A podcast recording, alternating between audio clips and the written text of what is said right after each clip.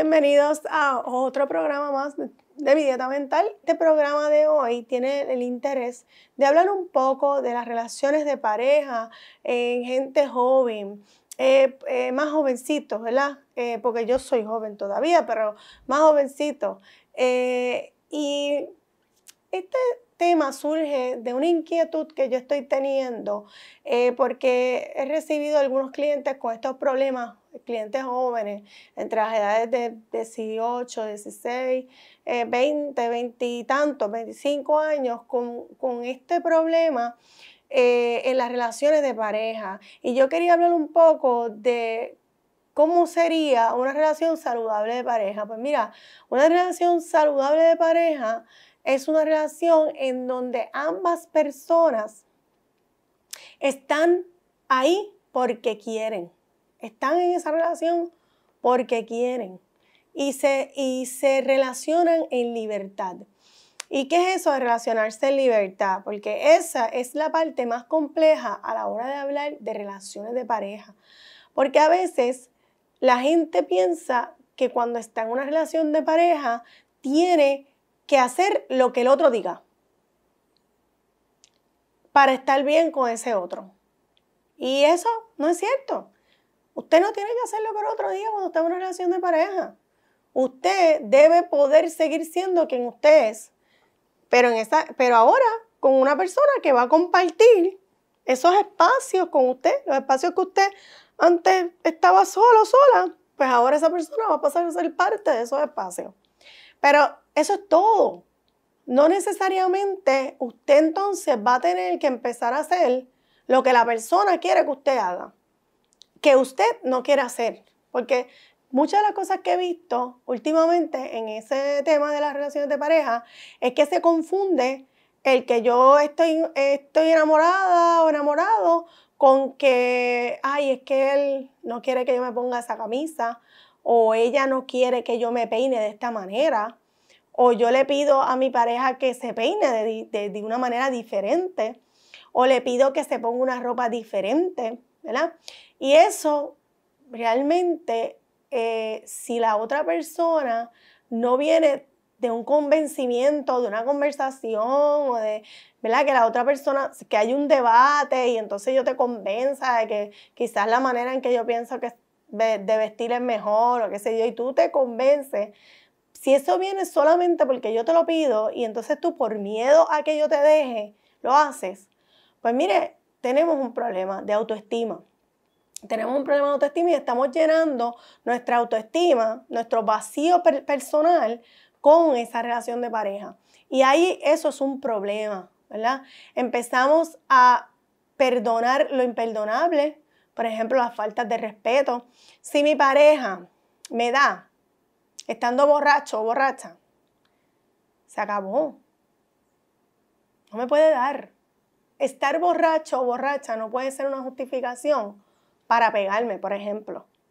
Si lo es, si eso ocurre, usted tiene que plantearse si esa relación, ¿sabe? ¿Qué es lo que está mal en esa relación que lleva a esa persona, en esa persona, perdón, que lleva a esa persona a pegarle cuando está borracho? O borracha. Porque aquí estamos hablando de ambos géneros, porque las situaciones que yo he tenido últimamente en la clínica son igual hombre en la situación de víctima, y cuando digo la situación de víctima, que es la persona que recibe eh, la manipulación, o que recibe el castigo, o que recibe el cantazo, tanto he tenido hombres como mujeres. O sea, ¿por qué? Porque estamos viviendo en una sociedad donde las personas están con un vacío interno que pretenden llenar eh, con una pareja. Yo me acuerdo cuando yo eh, me criaba que venían los corazoncitos estos que tú te venías y te comprabas la mitad y le dabas la mitad al que era tu novio o, que era tu novia. Y yo me acuerdo de eso y pues en ese momento uno no tenía esa reflexión de qué significaba eso. Pero ahora que yo tengo esa reflexión, yo jamás hubiera hecho eso, nunca lo hice, pero sentía quizá a veces el deseo de hacerlo porque todo el mundo lo hacía pero yo no lo cuestionaba. Pero imagínate, eso es decir que le doy la mitad de mi corazón a una persona. Eso tiene unas implicaciones, tiene unas implicaciones y a nivel psicológico, emocional, si yo le entrego la mitad de mi corazón a alguien y esa persona decide irse libremente o con otra persona o que se cansa de mí, no quiere estar más conmigo, ¿cuáles son las implicaciones psicológicas que tiene que yo simbólicamente le entregue la mitad de mi corazón a esa persona? Pues mire, eso son implicaciones bien fuertes. Tiene implicaciones bien fuertes a nivel psicológico porque yo siento si esa persona se va, que con ella se va la mitad de mi corazón. Y ahí es que vienen las depresiones, las ansiedades, los suicidios, porque la gente entiende que se completan con el otro. Y eso es un total error. A usted no lo completa nadie, usted está completito, completita. A usted no lo completa nadie. Usted se completa usted solo. Si usted tiene problemas, si tú que me escuchas, tienes issues, compartiendo con la gente, haciendo amistades, sintiéndote cómodo en escenarios sociales, tú tienes un problema psicológico, tú. No venir, buscarte una pareja para que te ayude a, entrar en círculos sociales, a sentirte cómodo con otra gente. Eso es buscar, como yo digo, ponerle brea a un hoyo en una carretera que donde la brea ya está sucia, donde se filtra por todos lados y tendrías que hacer un trabajo completamente nuevo para que ese hoyo no se vuelva a abrir. Así que el buscarte pareja para que te ayude a algo, para que te ayude a sentirte seguro, para que te ayude a... Eso es como el, drogadicto con la droga. Eso es una relación de codependencia y eso no tiene un futuro eh, memorable. Eso no puede ser un futuro bueno. Y es bien importante decir estas cosas porque a veces pensamos que nos buscamos una pareja para que nos ayude a echar para adelante, para que nos dé estabilidad.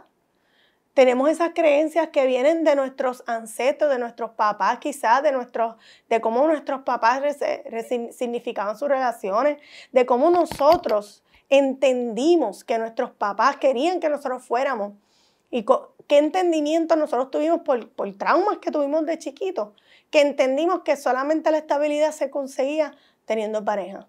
Que si yo no tengo pareja, yo no estoy seguro o segura. Buscamos gente que sean diferentes a nosotros, que sean súper como súper sociables, si nosotros somos tímidos, que sean súper ah, este, este, como emprendedores, emprendedoras. ¿Por qué? porque lo necesitamos nosotros o lo buscamos porque nos hace brillar, porque estamos contentos con esa persona, porque queremos que sea parte de nuestra vida y queremos caminar con esa persona, porque nos sentimos orgullosos, orgullosas de esa persona.